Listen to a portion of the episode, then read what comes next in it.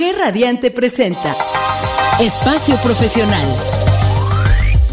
Una hora en la que Ana Lisbeth Rivera compartirá contigo herramientas, estrategias, experiencias y conocimientos que te permitirán disfrutar de tu vida laboral. Ahora inicia Espacio Profesional. Bienvenidos a Espacio Profesional. Soy Ana Lisbeth Rivera y me da mucho gusto que nos acompañes. Pasamos gran parte de tiempo en nuestro trabajo y profesión y este lugar se puede volver un espacio en el que desarrollemos nuestros talentos, pongamos en práctica nuestros conocimientos y además puede enriquecer y darle significado a nuestra vida. Es por eso que el día de hoy platicaremos sobre el sentido de vida ligado a tu profesión. Y para abordar este tema nos acompaña Rafael López, quien es médico cirujano por la Universidad La Salle, psiquiatra por la UNAM, miembro del Colegio de Médicos de Lasallista, certificado por el Consejo Mexicano de Psiquiatría, consultor en semiología de la vida cotidiana y desde 2016 se ha dedicado a la divulgación de la ciencia, especialmente centrada en la salud mental. Es el creador del podcast llamado Supracortical, el cual les recomiendo muchísimo, y este ya cuenta con cientos de episodios donde en cada uno de ellos nos habla a fondo de nuestros pensamientos, de nuestras emociones y de cómo mejorar la relación con nosotros mismos y de todas las personas que nos rodean. Muchísimas gracias por estar aquí, Rafa. Es un gusto que nos acompañes. Gracias por aceptar la invitación y bienvenido a Espacio Profesional. Hola Ana, ¿cómo estás? No, hombre, al contrario, muchísimas gracias por invitarme. Yo encantado de venir y platicar por acá. Oye, estaba escuchando ahí que haces la mención de, que llevamos este, varios cientos de episodios. Fíjate que acabamos de romper la barrera de los 300 episodios en supracortical, son 300 horas más o menos de contenido. Estoy muy contento por eso, pero definitivamente uno de los temas que más me apasiona es toda la parte vocacional y el impacto que puede tener en nuestro sentido de vida, nuestro trabajo. Y pues está padrísimo que hoy vamos a platicar un poquito de eso. Muchísimas gracias, Rafa, y les recomiendo ampliamente Supracortical. Yo soy fan, te escucho y, me da mucho gusto que puedas estar aquí en el gracias. programa. y vamos a comenzar. Platícanos qué es esto, el sentido de vida, por qué es tan importante para nosotros. Bueno, a ver, para, vamos a cosas muy básicas, ¿no? Porque evidentemente a la hora que tocamos estos temas, que son preguntas filosóficas de toda la vida, ya sabes, quién soy, qué hago aquí, a dónde voy, pues empiezan a surgir algunos, algunas frases armadas como de, no, pues realmente nadie sabe cuál es el sentido de la vida, eso es algo que no se puede saber, y, y en realidad necesitamos retomar algunos temas muy básicos. A ver, para empezar, recordar que no somos máquinas, que somos seres vivos, y como seres vivos que somos, tenemos un factor diferencial que son nuestras emociones. Nuestras emociones son la brújula que básicamente nos dice si voy bien o me regreso. Oye, me siento bien, estoy a gusto, sí, ok, pues vamos hacia adelante. Oye, no, no estoy sintiéndome cómodo, cómoda, me estoy sintiendo triste, enojado, este, confundida, lo que tú quieras, ok, hay algo aquí que modificar. Cuando hablamos de este sentido de la vida, hacemos mucho una referencia emocional. Es la sensación de que voy bien en mi vida de que si tengo 10 años estoy haciendo lo que debo de hacer, de que si tengo 20 años estoy disfrutando mis 20, de que si tengo 75 años estoy entendiendo para qué ha servido toda mi vida y eso es un factor emocional. Entonces, cuando hablamos del sentido de la vida, pues hablamos de emocionalmente sentir que mi vida está bien, que yo conmigo estoy bien, que yo no traigo deudas conmigo seguramente alguna vez les habrá pasado algo muy sencillo, como por ejemplo, ay, es que tenía fiesta y examen al mismo tiempo al día siguiente. Y no sé si me quedo a estudiar o me voy a la fiesta. Y me quedo a estudiar y, emocionalmente digo, ay, es que debería de estar en la fiesta.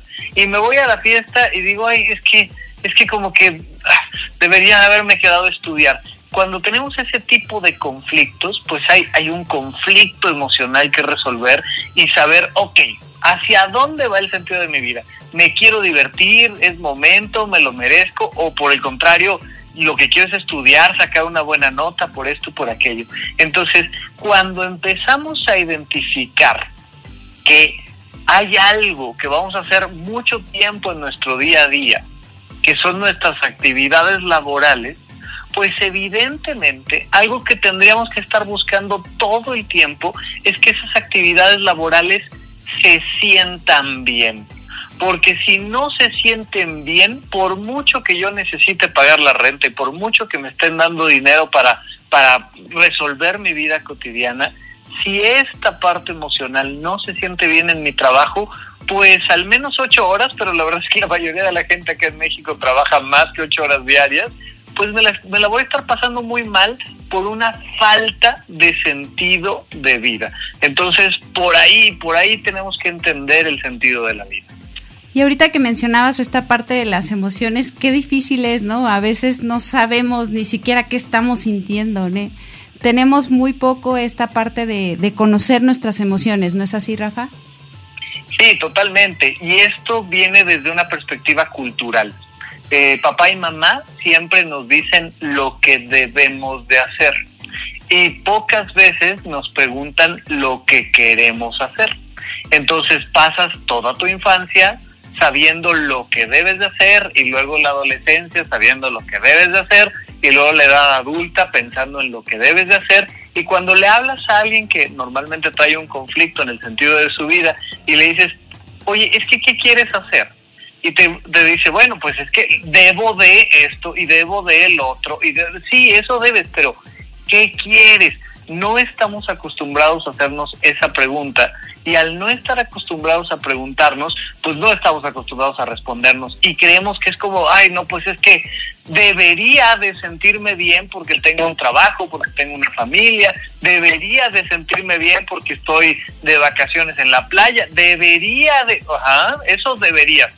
Pero la neta, la neta, ¿cómo te sientes? ¿Y qué quisieras hacer para sentirte mejor? Eso es algo que tenemos que empezar a hacer de manera muy básica para empezar a encontrarle este sentido a la vida. Y ahorita que estás mencionando esto, se me, se me viene a la mente esta parte de cuando ya tienes que decidir qué carrera vas a estudiar, ¿no? ¿Deberías o quieres? Que ahí es como el conflicto que empieza con toda esta parte inclusiva de la profesión. Y sabes que Ana, es una tontería la manera en la que le pedimos a, nuestros adolescentes elegir sus carreras, de verdad nuestro sistema educativo tiene muchas cosas que mejorar. Tenemos un sistema educativo que, que tiene, pues desde la revolución industrial para acá, que estamos acostumbrados a hacer cosas en masa y en serie. Y entonces creemos que meter a un niño a la escuela, aprender eh, de todos los ríos y las capitales, eso se llama educación y estamos muy lejos de eso, ¿no? Si, si me apuras un poquito, eh, la Grecia antigua pues es famosa por, por sus grandes desarrollos académicos, entre otras cosas, pero tendría que haber evolucionado de la Grecia antigua para acá y seguimos contándoles una historia falsa a los adolescentes. Primero, les pedimos en la edad donde lo que menos les importa es lo académico y lo laboral, les importa más lo social, lo romántico, lo sexual, lo musical, lo artístico, pero en ese momento donde menos les importa lo académico, les decimos, tienes que elegir una carrera correctamente porque es a lo que te vas a dedicar toda la vida y los amenazamos con esto. Además, yo no creo que un adolescente te pueda decir realmente a qué se dedican 16 carreras diferentes. Y nada más piensa la cantidad de carreras que una persona podría estudiar, pero que le digas a alguien, oye, este, pues tienes que decirme qué vas a estudiar, pues, este, este, que será químico, farmacobiólogo, arquitecto, abogado, doctor, te acabas cinco carreras y aún con esas ni siquiera sabes realmente de qué va a tratar. Entonces, necesitamos cambiar eso porque los amenazamos, les da angustia, luego la idea de cambiarse de carrera, bueno, les preocupa muchísimo y terminamos nada más teniendo a más del 80% de la población mundial haciendo cosas que no les gusta hacer. Sí, es verdad. Inclusive me recuerda a mí cuando tenía que elegir mi carrera, ¿no? Que no tenía ni idea, me gustaban tantas cosas que no tenía ni idea. ¿Cómo podemos nosotros empezar a descubrir ¿Qué es realmente eso que nos apasiona o que nos gusta para que nos podamos dedicar a eso, Rafa? Bueno, ahí la recomendación siempre, a diferencia de lo que nuestro sistema educativo habitualmente recomienda, la, la mejor manera de descubrir realmente tu vocación es a través de los hobbies. Y pareciera que estoy hablando de nuevo de, de, adolescentes. No, me refiero a cualquier persona de cualquier edad. Siempre vale la pena buscar ingresos paralelos. No, esta es una recomendación que hacen mucho en finanzas personales. No tengas una sola fuente de ingresos, ten dos, tres, cuatro, las que puedas tener. Ahora, si estás buscando una nueva fuente de ingresos, probablemente no tengas todo el tiempo del mundo, no vaya a ser tu fuente principal. Entonces, no te preocupes, relájate, tómate con calma esto, pero siempre parte de tus hobbies, de tus actividades recreativas. Sea un chico de 5 años de edad, de una niña de 15, este, un, adolescentillo de 17 o sea una mujer este, de 30 años que trabaja en la oficina o un hombre de 45, lo que tú me digas, es muy importante que fomentemos las actividades recreativas. Normalmente está mal visto que un niño le dé prioridad, que una niña le dé prioridad a las actividades recreativas por encima de las académicas cuando en realidad la vocación, el éxito laboral no va a venir de sacar 10 en la escuela, va a venir de descubrir tu vocación y eso requiere que sepas si te gusta pintar, si te gusta la cocina, si te gusta la ingeniería, la computación, el código, si te gusta, ¿qué te gusta? Porque ahí donde te gustan las cosas, es donde empiezas a encontrar de manera muy fuerte, muy importante, el desarrollo de tu realización vocacional. Digo, yo creo que a lo largo del programa podemos ir profundizando más en esto, pero de principio a, las personas que nos están haciendo el favor de escucharnos, les preguntaría, ¿qué tanto valoras tus actividades recreativas? Normalmente eso que le llamamos tiempo libre, lo dejamos hasta el último, último, último de nuestra escala de valores. Es, a ver, no, primero el trabajo y la escuela y los hijos y la pareja y no sé qué, y pagar la luz y tal, y si me da tiempo, que spoiler, normalmente nunca nos da tiempo, pues ya haré algo que me divierta. Y entonces termino aislándome por completo de eso que el día de mañana podría convertirse en un ingreso secundario, de eso que podría convertirse en algo que realmente le da sentido a mi vida, que me ayuda a llegar a la realización personal y que mejora mi calidad de vida. ¿Qué te parece, Rafa, si los dejamos con esta pregunta? Pero por lo pronto vamos a una breve pausa y regresamos. Y los invitamos a que nos sigan en nuestras redes sociales en Facebook e Instagram como Soy Mujer Radiante. Esto es Espacio Profesional. Escuchando Espacio Profesional. Ya regresamos aquí a Espacio Profesional, pero ¿ya conocen Grupo GIA? Es una agencia de publicidad exterior en Cuernavaca que tiene mobiliario urbano en renta. Tienen los mejores espacios publicitarios para hacer lucir tu negocio. Comuníquense al 777-310-0411 y un asesor los ayudará con sus campañas publicitarias. De igual forma, pueden comunicarse a través del correo electrónico ventas.grupogia.com.mx o a las redes sociales Facebook e Instagram como arroba grupogia. Pues muy bien, continuamos aquí en Espacio Profesional platicando con Rafa sobre el sentido de vida ligado a tu profesión. ¿Y cómo podemos ligar nuestro sentido de vida a la profesión, Rafa? Platícanos.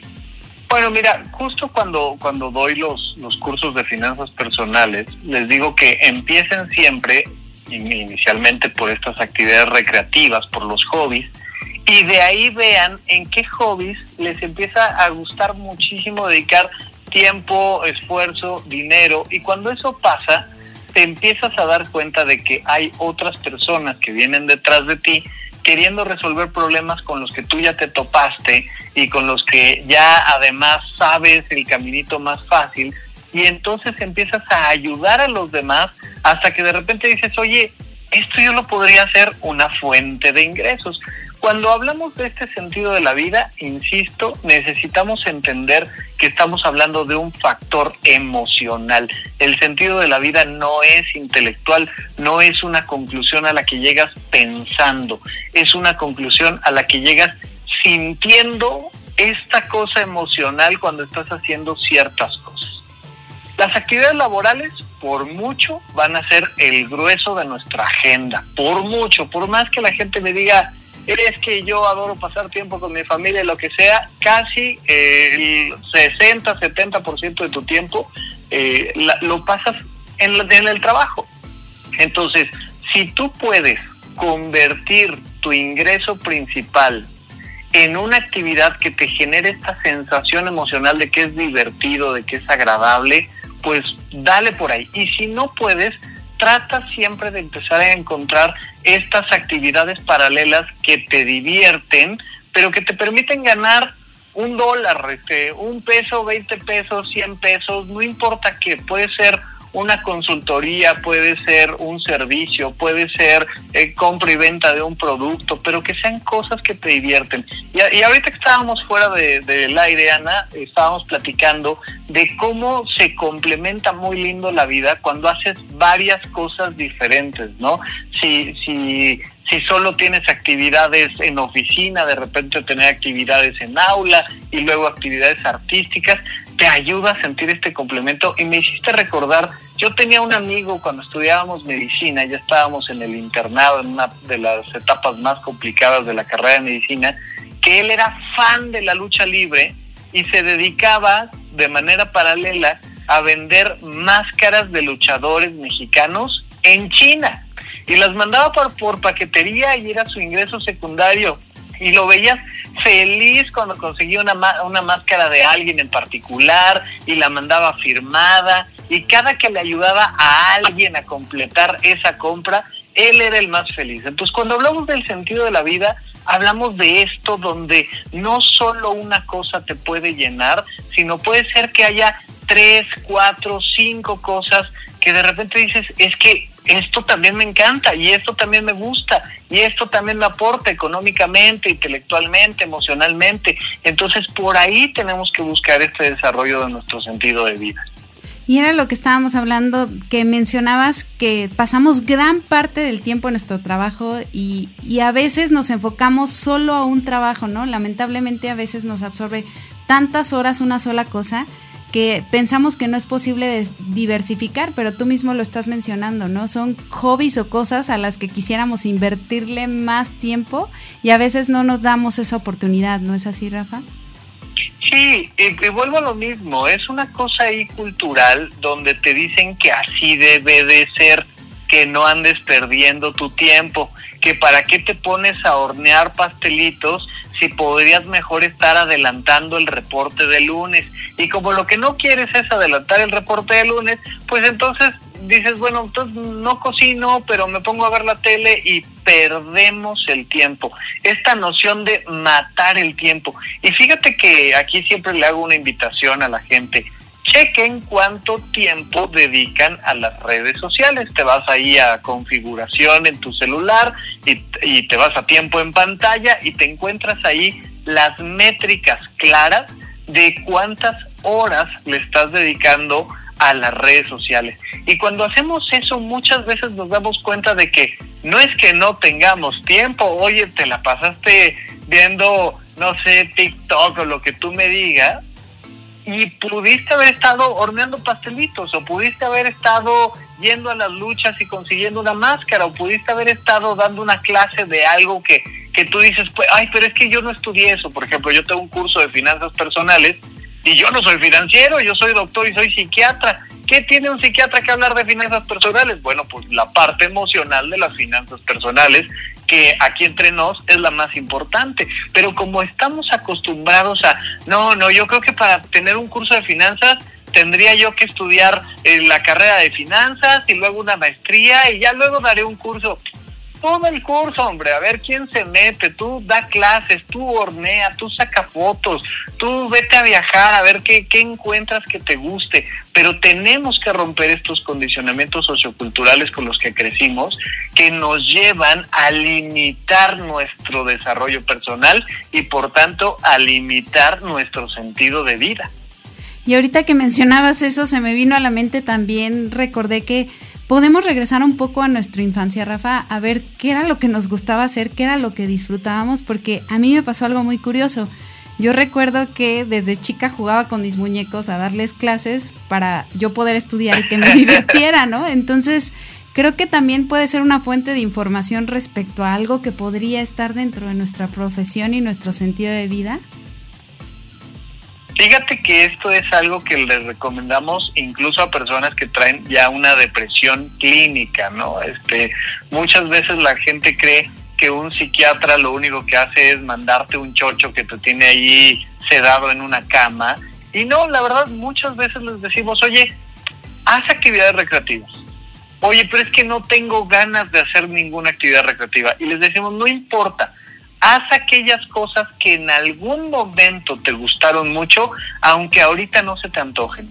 Y de repente te forzas un poco como si fuera este un tratamiento a fuerzas.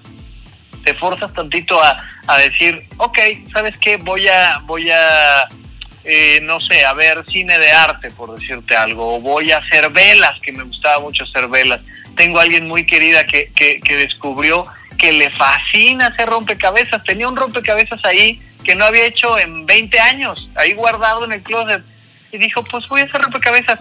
Y le empezó a encantar y fue parte de su tratamiento para la depresión. Entonces, regresar a las cosas que te gustaban cuando eras pequeño, pequeña, regresar a las cosas que en algún momento te gustaron en la adolescencia, volver a, a, platicar de eso, escuchar esa música, a, lo que sea, de repente es algo que rompe una presa emocional y empiezas a notar cómo te fluyen las emociones y puede ser algo muy positivo para ti.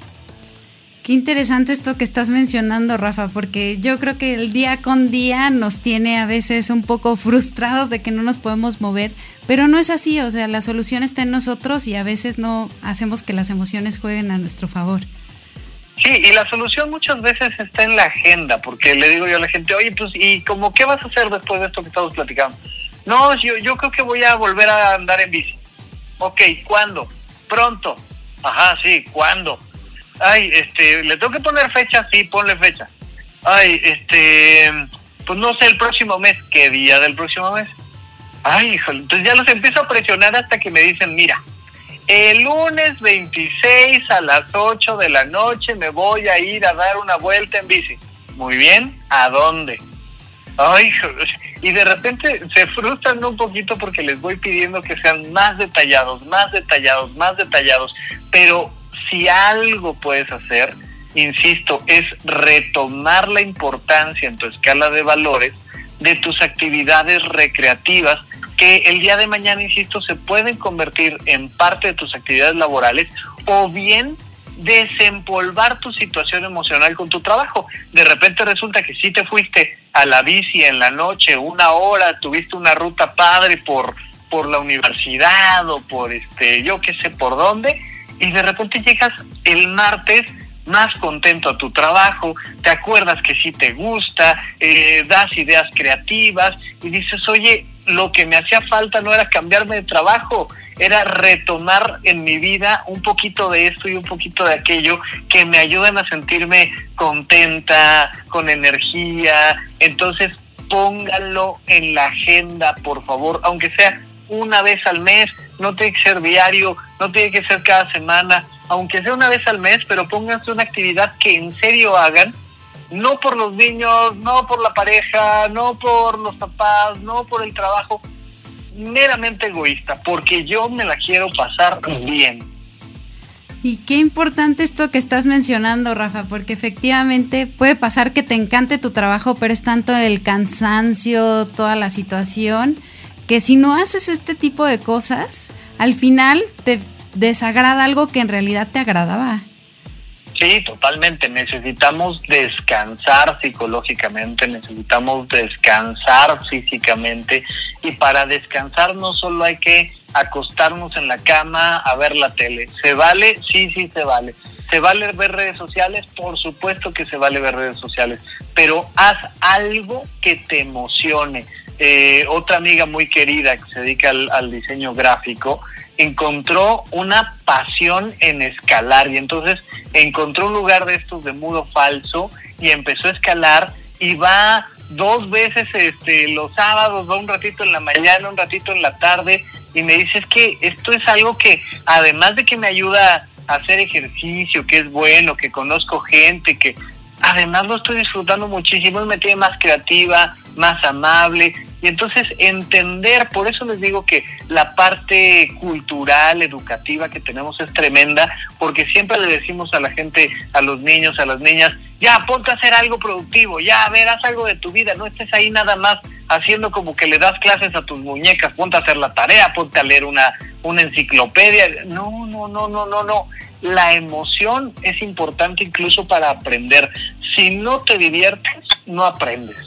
Pues nos vamos a quedar con esto, vamos a ir a una breve pausa y regresamos. Esto es Espacio Profesional. Estás escuchando Espacio Profesional.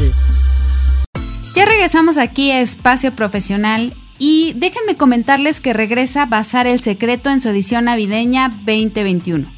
Un bazar que a lo largo de 13 años ha logrado posicionarse como uno de los grandes favoritos dentro de la ciudad de Cuernavaca con el principal objetivo de apoyar a la mujer emprendedora morelense, ayudándola a su realización personal y profesional, ofreciendo productos como ropa, joyería de autor, repostería, artesanías, arreglos florales, productos para el cuidado de la piel, maquillaje vegano y un sinfín de cosas que no encontrarán en otros lugares. Año con año cuenta con la presencia de fundaciones para el apoyo de diferentes causas, por esto y mucho más, no se les olvide ir el jueves 25 y viernes 26 de noviembre en un horario de 10 a 7 pm en el restaurante El Secreto, ubicado en Avenida Teopanzolco 211, Cuernavaca, Morelos.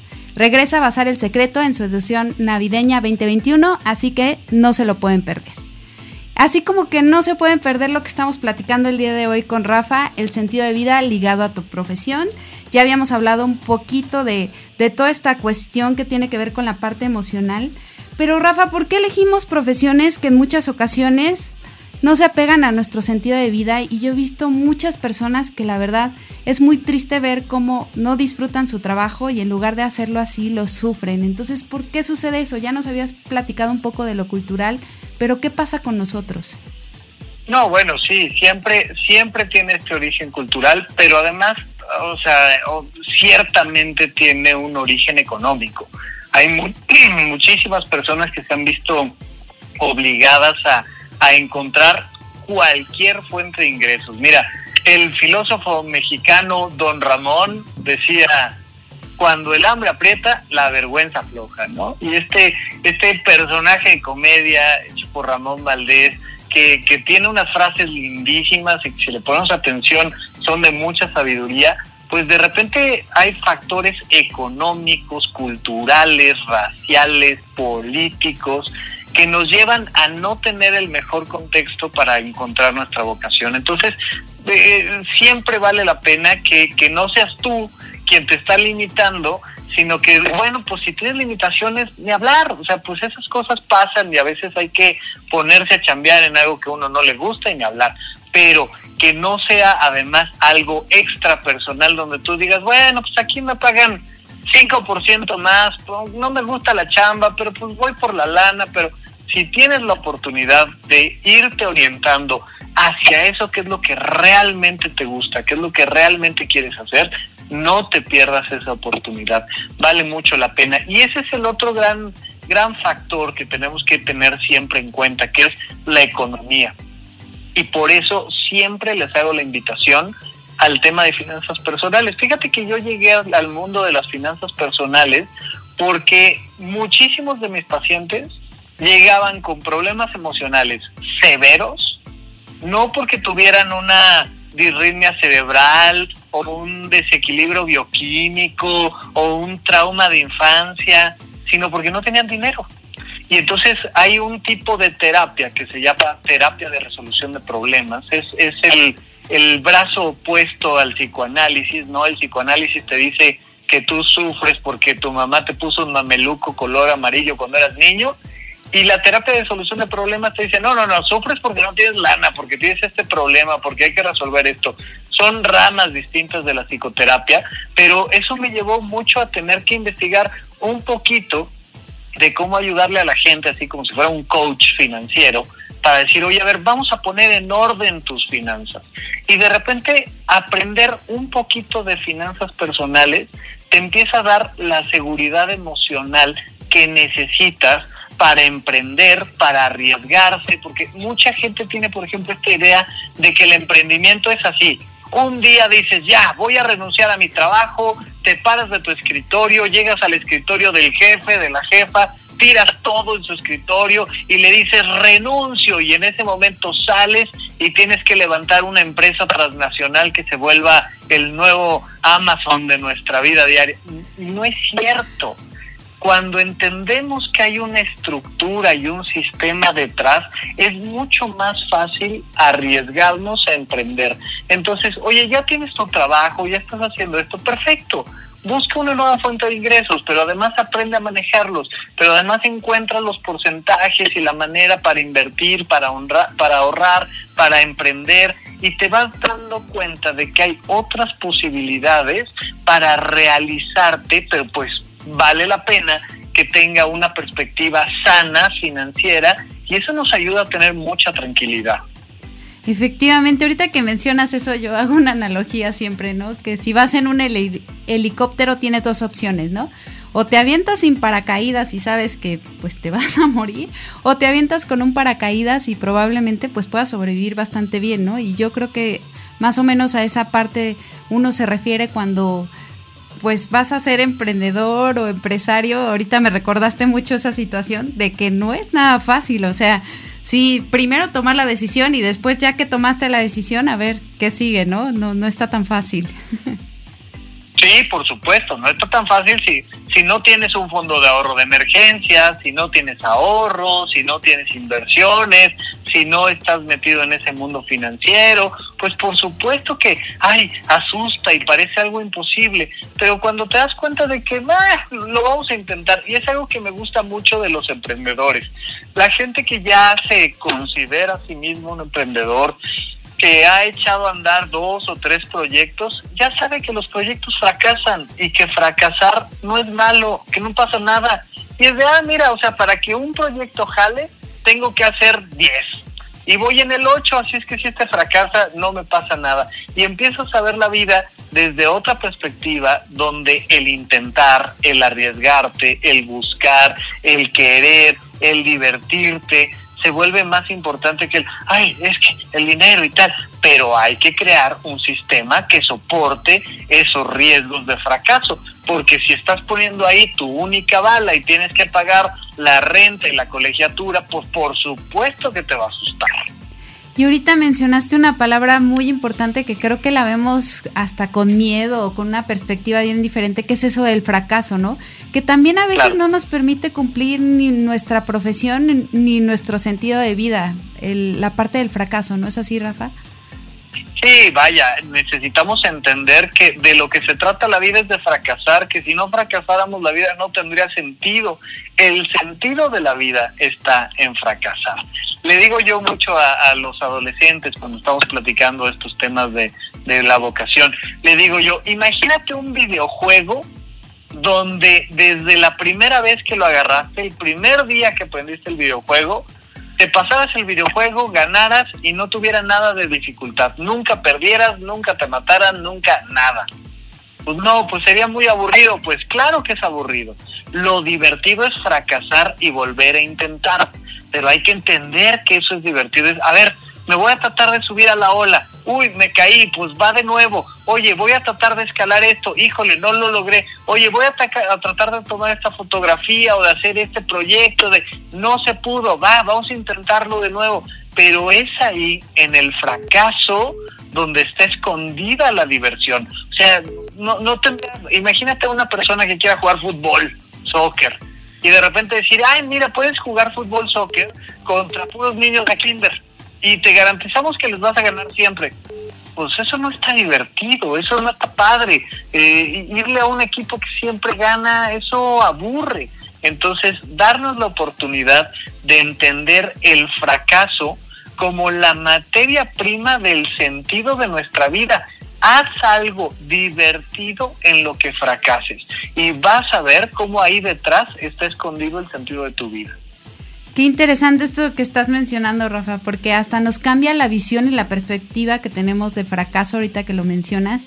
Y a final de cuentas, bien decía mi abuelito, decía, yo no repruebo ningún examen porque pues no voy a la escuela y no me lo aplican, ¿no? Entonces es parte de, accionar, el, el, el, hacer las cosas, pues va a implicar que no siempre te salgan bien y a veces eso no lo llegamos a comprender. ¿Qué nos recomendarías para, para poder entender esta situación y cambiar esa perspectiva respecto al fracaso? Eso, tal cual, acostúmbrense a hacer cosas en las que fracasan si no estás haciendo todo el tiempo cosas en las que fracasas, no estás creciendo. Punto. O sea, eso es así de simple y sencillo. No es que a veces vayas a fracasar, es que procura fracasar el 90% de las veces. Y mira, Tony Robbins tiene una frase que me gusta mucho por su simpleza, que dice, The happiness is success. Dice, la felicidad está en el éxito. Y entonces te das cuenta de que cuando tienes éxito en algo, eres realmente feliz. Sí, pero para que eso sea real, primero debiste de haber fracasado. Porque si no fracasas nueve de cada diez veces, la vez que tienes éxito, no te va a saber agradable ese éxito. Va a ser como, no eh, pero si nueve veces habías fracasado y en la décima lo lograste, entonces sí levantas las manos y te aplaudes y te encanta y lo presumes en redes y se lo cuentas a quien más quieres, porque le dices, ¿qué crees?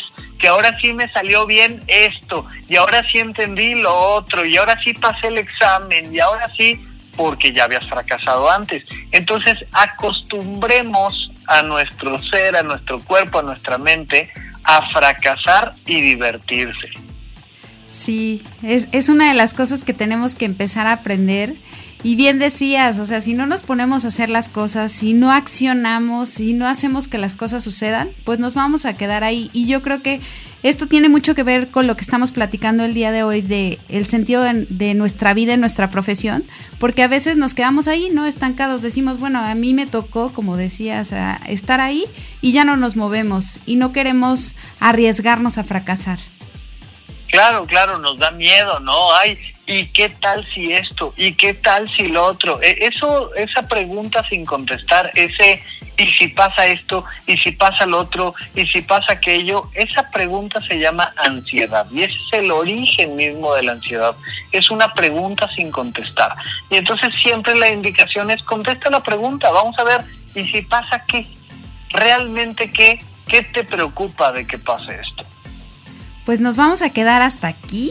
Estamos muy interesados en este tema y nos quedamos también con muchas preguntas que tenemos que hacernos para ver si realmente el sentido de nuestra vida está ligado a lo que estamos haciendo en este momento. Vamos a una breve pausa y regresamos. Esto es Espacio Profesional. Ya regresamos a Espacio Profesional y estamos hablando del sentido de vida ligado a tu profesión. Es un tema que, que, nos apasiona mucho y me da mucho gusto tener aquí a Rafa en el programa, porque tenía muchas ganas de que pudiera estar aquí con nosotros y participar. Y me encantaría que nos dieras cuáles son las recomendaciones para poder encontrar el sentido de vida ligado a tu profesión, Rafa. Fíjate que me gustaría recomendarles una película. Yo creo que un par de películas podría estar muy bien, pero, pero una película en particular. Acabamos de hacer un cine debate. Yo tengo una, una página donde están mis cursos de finanzas, mis cursos de realización personal y muchas otras actividades más que se llama Horizonte 1. Eh, en horizonte1.com tenemos también cine debate. Cada mes platicamos alguna película que tenga que ver con algo de lo que estuvimos platicando en los cursos. Y recientemente esta semana, el martes, fue nuestro cine debate y analizamos la película de belleza americana. Una película de 1999 muy famosa, este, tiene, tiene además un, un actor muy polémico y todo. Entonces, vale mucho la pena esta película, sobre todo cuando estamos hablando de el sentido de la vida ligado a la realización profesional. Es sin duda alguna una película que da para analizar desde muchas perspectivas, pero es una obra de arte, es maravillosa esta película. Les recomiendo un par más. Eh, hay otra fantástica que se llama Más extraño que la ficción y que nos habla también mucho de la realización personal a través de lo laboral Y recientemente, por dar alguna más cercana a nuestra época, el año pasado en diciembre Pixar estrenó Soul, que si de algo habla Soul es de la realización de la vida a través de lo laboral. Entonces, son tres recomendaciones que les hago, pero además de lo que ya habíamos dicho, pon en tu agenda algo que te divierta y en lo que fracases. Esa sería la gran recomendación. Qué interesante que nos pones estos ejemplos que, que a final de cuentas los podemos conseguir fácilmente, ¿no? A veces pensamos que para poder encontrar el sentido de vida y todo este tipo de situaciones tenemos que hacer cosas extraordinarias, ¿no? Y a veces en las cosas simples o sencillas o cuestiones que están ahí frente a nuestros ojos podemos descubrirlo. Oye, ¿y sabes qué me pasa mucho? Que me dicen, oye Rafa, por decirte con este tema, recomiéndame un libro que hable sobre este el sentido de la vida y el tema laboral. Y la gente tiene esta idea de que uno, todos los temas vienen en los libros, dos, que los libros son la única fuente de conocimiento y muchas veces les digo, "Oye, ¿cuántos libros al año lees?" No, pues este uno, dos, eh, cuando mucho, a veces tres. ¿Y cuántas películas ves al año? No, sí, películas sí, no sé, unas 20. Ah, pues mejor te recomiendo una película, porque evidentemente va a ser más fácil que te metas a estos temas a través de una película que a través de un libro. Ahora, si sí te gustan mucho los libros, pues evidentemente hay algunas cosas maravillosas, por decirte algo, este, La Rueda de la Vida de Kubler-Ross, que nos habla de cómo encontró ella este, esta vocación o mil cosas, por decirte algo, la biografía de Charles Chaplin, donde te habla de cómo para sobrevivir empezó a hacer teatro y cómo le fascinó el tema del teatro. Y Charlie Chaplin, un gran fracasado, se metió un día a un concurso de imitadores de Chaplin y se ganó el tercer lugar, ¿eh? perdió, perdió frente a otros que eran mejor Chaplin que él. Entonces, cosas así que nos van, nos van em, enfrentando a esta idea donde yo les digo, mira, el conocimiento está allá afuera. Puedes tomar un curso, puedes escuchar un podcast, puedes leer un libro, puedes ver una película. Lo importante es que entres al conocimiento por donde más te divierta y luego que lo apliques, porque absolutamente de nada te sirve leer un libro, ver una película, escuchar este podcast, si no lo llevas a tu propia vida. Exactamente, ¿no? Muchas veces queremos que solamente se nos quede el conocimiento ahí, pero si no lo aplicamos, de nada nos sirve llenarnos de conocimiento. Sí, totalmente. Oye, Rafa, y también me quedé pensando en, en, esta parte, si podemos encontrar alguna persona que veamos que disfruta su profesión, que ha logrado tener el éxito que quería, ¿por qué no acercarnos a platicar con ellos, ¿no? A, que nos cuenten sus historias, porque vemos ya nada más la parte bonita, como decías, de, de que ya son exitosos y lograron todo, pero no supimos todo lo que tuvo que pasar en el camino.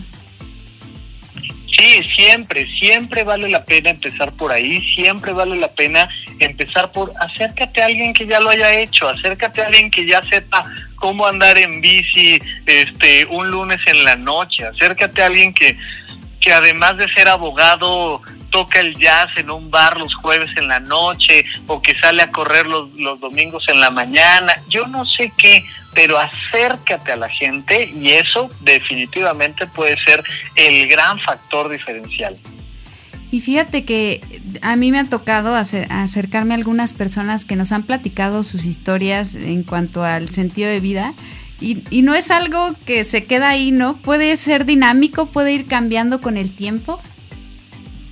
Bueno, no solo puede, lo hará, ¿no? Hay una canción famosísima de Cricri, la de la de Di por qué, dime abuelita, y dice, oye, ¿por qué ya no saltas en las camas? Pues, pues porque ya esa etapa de mi vida pasó sabes, a mí me encantaba hacer esto, ya no me encanta, ahora me encanta hacer esto otro, ¿no? Yo te puedo decir que a mí me fascinaba jugar videojuegos y a la, a la fecha, pues juego un ratito, unas horas, pero ya no le voy a dedicar el tiempo que sí le puedo dedicar a subirme a un escenario, a dar una conferencia, a tener un podcast, a grabarme en YouTube, a estas otras cosas que me encantan. Entonces, siempre vale la pena, por eso les digo, estar fracasando, porque eso te lleva a decir, bueno, y si intento esto y de repente hay cosas que te gustan más, que te gustan menos, de repente retomas cosas que antes te gustaban, que en algún, algún momento te dejaron de gustar, y ese juego de ida y venida, entender que es tu vida y que no hay un camino trazado para ti, que siempre vas a ser al final tú quien toma las decisiones de tu realización personal. Y esto que estás mencionando creo que es parte de asumir nuestra responsabilidad de que las decisiones que tomemos van a afectarnos a nosotros, ¿no? Muchas veces nos dejamos eh, llevar por todo lo que dicen las otras personas alrededor y a veces por eso seleccionamos nuestras profesiones o nuestros trabajos sin escucharnos a nosotros mismos, ¿no es así? Sí, totalmente. Entonces siempre, por favor, pregúntate qué quieres tú, pero desde las cosas más sencillas, como qué quieres comer, ¿A dónde quieres ir? ¿Qué quieres hacer el fin de semana? Esto, esto que es terrible que las parejas hacen mucho de eh, ¿y qué comemos hoy? No, lo que quieras, lo que quieras tú, pues no, pues no, en serio, una semana antes siéntate a preguntarte qué quiero comer, a dónde quiero ir, qué paisaje quiero ver, cuándo voy a ir de vacaciones y a dónde. Eh, muchas personas tienen el sueño de un día ir a, no sé, China y les digo, oye, ya estás ahorrando, ya le pusiste fecha, ya viste cuánto cuestan los boletos. No, no, no, pues ahora que tenga tiempo, hazlo ya. Porque si algo nos han enseñado los últimos dos años al menos es que la vida es frágil, la vida es corta, de que no sabes cuándo te va a pasar algo en tu salud o te van a encerrar o va a cambiar tu trabajo y siempre tener estas actividades recreativas, nuevas habilidades, puede ser el gran factor diferencial. Oye, Rafa, y a todas estas personas que quieren encontrar el sentido de vida ligado a tu profesión, ¿dónde te pueden contactar? ¿Dónde te pueden encontrar aquellos que quieren escucharte también en el podcast? Bueno, mi podcast es supracortical. El nombrecito es un nombre inventado que suena a una, a un terminajo médico que es más arriba de la corteza cerebral supracortical, pero este, mis datos están en mi página web, rafalopez.net, ahí encuentran toda mi información y en cualquier lado en las redes, si ponen Rafa Rufus con doble R en medio, ahí me encuentran. Muchísimas gracias, Rafa. He disfrutado muchísimo este programa. Muchas gracias por aceptar la invitación. Gracias a todas las personas que nos estuvieron escuchando aquí en Espacio Profesional. A Max, Salinas ahí en los controles técnicos que siempre nos está apoyando, a Mario que también está aquí en la cabina y a todos ustedes por escucharnos. Yo soy Ana Lisbeth Rivera, esto es Espacio Profesional y recuerden que la vida es una enorme oportunidad para aprender. Muchas gracias y mucho éxito.